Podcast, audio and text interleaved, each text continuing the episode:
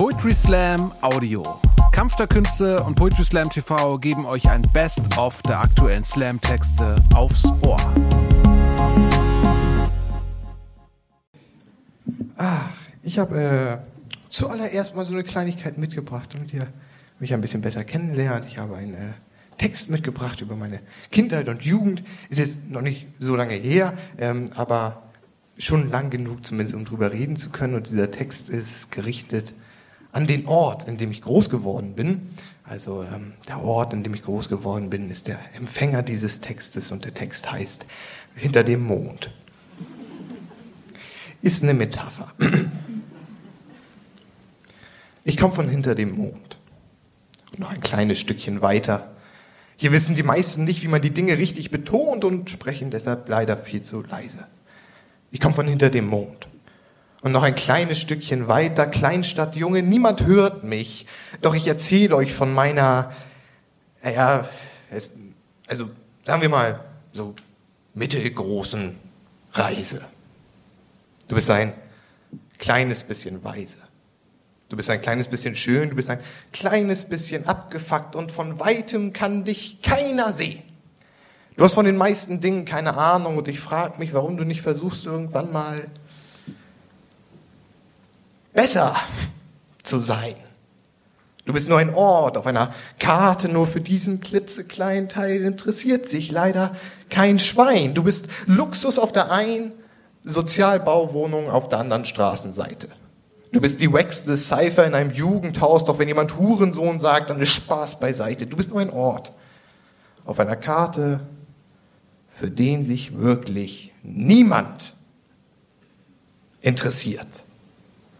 Und ich, Idiot, war so oft verliebt in dir. Eine Kindheit und Jugend zwischen Pommes Bude am Bahnhof und Naschi-Tüte für einen Taler. Nach Anruf beides schon egal, denn Mama schreit, es ist noch Suppe da, zwischen mit dem Fahrrad zur Schule oder lieber zu Fuß, ich meine, vielleicht treffe ich ja Jule, oder sie geht schon mit der Wut zwischen Fußball und Theater. Noch geht beides, ja klar, doch bist du erst 14, bist du nur schwul und kein Star, denn es gibt kein Hollywood. Zwischen Hollywood im Fernsehen und Büttenwader aus dem Fenster. Ich sagte dir, bitte zeig mir die Welt und du zeigtest mir ihre Grenzen. Fein säuberlich abgesteckt zwischen Leons Vorgarten und Fußballplatz bei mir gegenüber. In diesem kleinen Rahmen haben wir die Qual der Wahl stehen zwischen den Stühlen. Kleinstadt Junge zwischen Playstation 2. Und Hannes, jetzt geh doch mal bitte raus zum Spielen. Ich mein's ernst, ich zieh den Stecker. Du weißt, dass ich den Stecker ziehe. Das letzte Mal habe ich den Stecker gezogen und das zwei Wochen lang geheult, weil du nicht gespeichert hast. Okay, okay. Mann, dann geh ich raus. Selbstverständlich. Und rauche.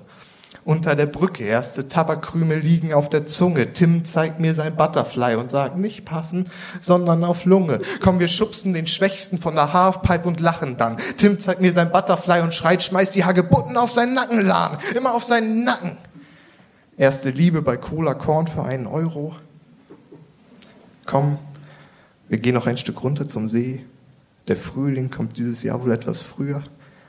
Die ersten Krokusse zeigen stolz ihre Blüten, die dunklen Silhouetten der vollen Baumkronen spiegeln sich im aalglatten Wasser. Berührungen fühlen sich jetzt ganz anders an als sonst. Ich wusste nicht, dass Haut so weich sein kann und dass Angst ein so schönes Gefühl ist. Schmetterlinge entpuppen in meinem Magen, ich krieg Panik und brabbel irgendwas vom Wetter. Sie gibt mir einen Kuss. Tim zeigt mir sein Butterfly und schreit, Alter, das ist meine Schwester. Ich renne durch die Straßen, obwohl ich weiß, ich komme niemals zu spät, denn egal wie weit es sind, nie mehr als zehn Minuten Weg. Mit dem Fahrrad nur fünf und das wäre sogar bequem. Doch ich habe es am Bahnhof gelassen und jeder weiß, es ist allgemein gut, wenn es länger als eine Nacht lang da steht. Er ist guter Junge, plötzlich wollte jeder ein kleiner Bushido sein. Socken über Hosen, Rucksack noch ein Stückchen tiefer als die Jeans. Vom Bordstein bis zur Skyline hieß bei uns von der Spielstraße hoch zum Kiffen auf das Dach der alten Schokoladenfabrik. Zu früh angefangen zu rauchen, zu früh angefangen zu kiffen, zu früh angefangen zu ziehen. Mama sagt, das sind die falschen Freunde. Ich sag, das ist ein Mangel Mangel an Alternativen. Und ich war so oft verliebt in dir. So oft verliebt im Inneren der Suppenschüssel. Das Innere der Schüssel war der Mittelpunkt von Raum und Zeit. Jeden Montagmorgen Angst, dass irgendjemand die Eskapaden von Freitagabend mit Edding an die Tafel schreibt. Nicht so einfach wegzuwischen in der Schüssel. Nicht mit Seife, nicht mit ganz viel Spucke in der Schüssel. Jeder weiß, was ich letzten Sommer getan habe. Ich war verliebt. In dir. In der Schüssel. Das Innere der Schüssel war der Mittelpunkt von Raum und Zeit. Nur ein Blick über den Tellerrand hat gereicht und mein gesamtes Leben versinkt in einer Suppe aus Bedeutungslosigkeit. Jeden Tag dieselbe Suppe in der Schüssel. Warum auch nicht? Hauptsache, du bist satt, Junge. Ja, und dafür bin ich dankbar, denn satt war ich wirklich immer. Nur hatte ich immer noch Appetit auf mehr. Appetit auf etwas Süßes, so wie eben Liebe auf etwas Bitteres, so wie Schulden, auf etwas Salziges, so wie harte Arbeit, Hauptsache keine Suppe, keine Instant-Brühe mehr, der Geschmack von einfach nur Dasein, tagtäglich serviert. Mann, ich war so oft verliebt in dir. Doch wie du mir konnte ich wohl keiner deiner Töchter jemals das Richtige bieten. Dann bin ich weggerannt. Jetzt gibt es noch so viel mehr, dass ich dir gerne sagen würde, nur sind es wohl die richtigen Worte, die auf der Strecke. Vielleicht nur so viel. Am Anfang, am Anfang ist es mir schwer gefallen, mich woanders zu verlieben. Dankeschön.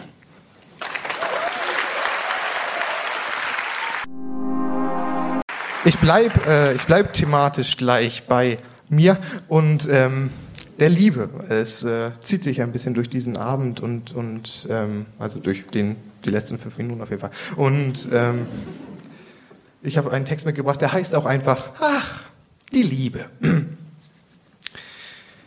In einer kleinen Stadt, weit und tief in unserer Brust, in unserem schönen Herz, da steht die Fabrik der Liebe.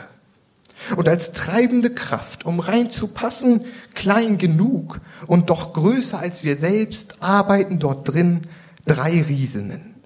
Die erste von ihnen ist die stärkste der Riesen.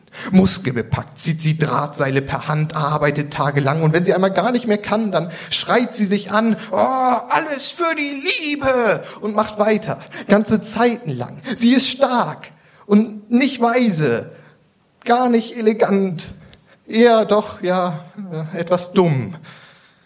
Sie ist der Mut dazu, etwas Unverhofftes zu tun. Das erste Mal in meinem Leben verliebt ähm, war ich in meine Babysitterin. Ah. Ich konnte nichts dagegen tun. Sie ähm, hat sehr gut gerochen und mir Dinge erlaubt, die mir meine Eltern verboten haben. Sie war perfekt für mich.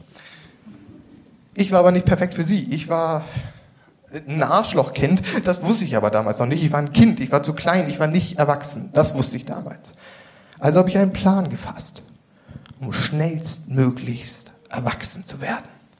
Und eines Tages, als sie da war, habe ich sie in die Küche gebeten, weil Erwachsene sowas eben tun. Entschuldigung, Nini, kannst du mal bitte kurz in die Küche kommen? Ich möchte etwas mit dir bereden.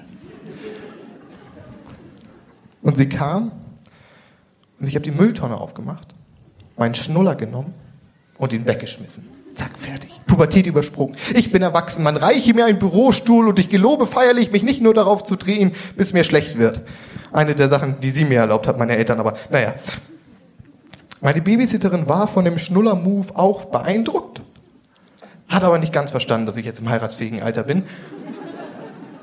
Und ist wieder gegangen. Also habe ich einen Haufen Meerschweinchenfutter gegessen, um sie weiter zu beeindrucken und ihr dann in den Schoß gekotzt. Ach, die Liebe. Aber mein Kopf war in ihrem Schoß. Die zweite der Riesen ist die kleinste von ihnen.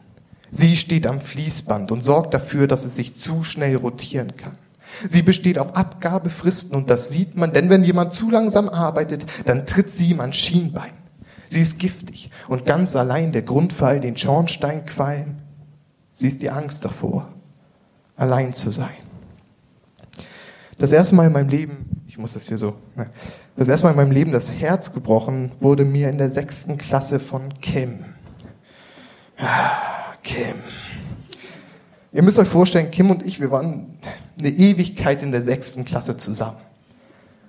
Bestimmt zwei Wochen.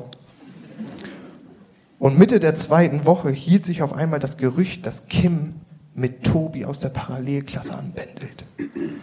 Und ich wusste nicht, was ich tun soll. Mein, mein, mein Herz wurde ganz klein und ist zusammengeschrumpft. Ich hatte keine Ahnung, wie ich das angehen soll. Vor, ich, das ist doch Erwachsene machen sowas nur. Wie, wie meine Eltern hatten bestimmt nie so einen Moment. Und dann habe ich mir Gedanken gemacht und mir die Nächte um die Ohren geschlagen und gedacht, okay, ich, ich muss jetzt den, in den sauren Apfel beißen und ich muss Kim irgendwie zur Rede stellen. Auf die einzig richtige Art und Weise. Mitten in der Nacht, per SMS. Also schreibe ich ihr, Entschuldigung, Kim, das war meine Stimme damals, ganz früher. Entschuldigung, Kim, weißt du, alle sagen, ich schreibe eine SMS, ich weiß nicht, warum ich die Stimme nachmachen muss. Ja. Alle sagen irgendwie, dass du, dass du mit mir Schluss machst wegen Tobi. Sag mal, stimmt das? Und ihre Antwort kam sofort. Und sie hat mir geschrieben, sag mal, spinnst du? Ich mache doch nicht Schluss mit dir wegen Tobi.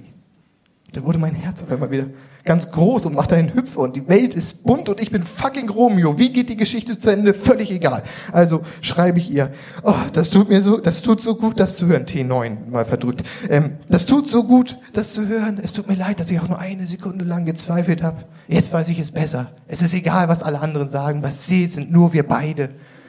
Du und ich gegen den Rest der Welt, mein Schatz. Kleiner als drei. Und ihre Antwort war, ich mache einfach so mit dir Schluss. Die dritte der Riesen ist die schönste von ihnen. Sie steht am Eingang für die Lieferanten und empfängt dort die Liebe von anderen.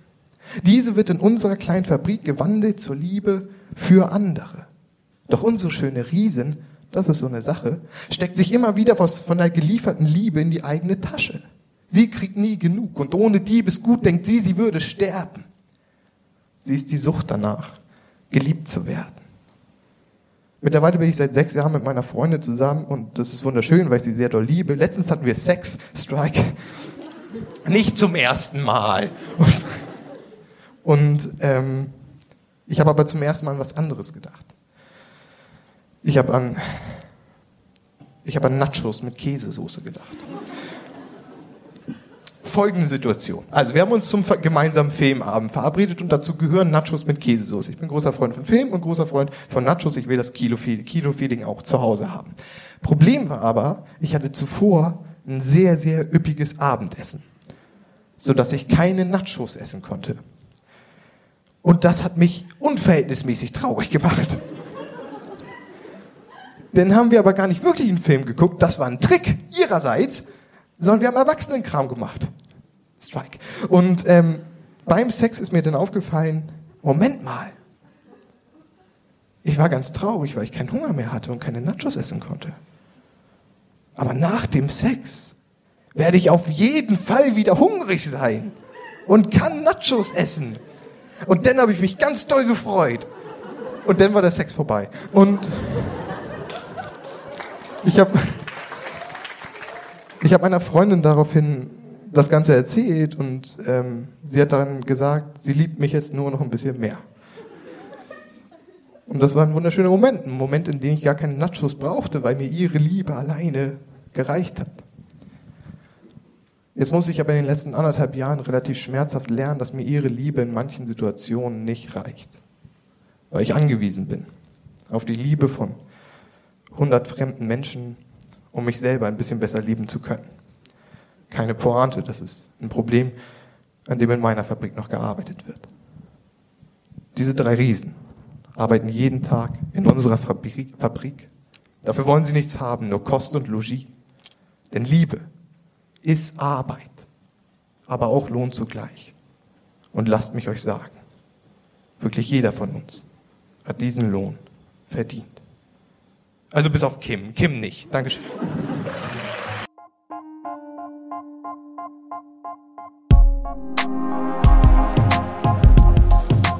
Danke fürs Zuhören. Wenn ihr mehr Slam-Texte aufs Ohr wollt, folgt uns auf Spotify, Apple Podcasts und überall, wo es Podcasts gibt.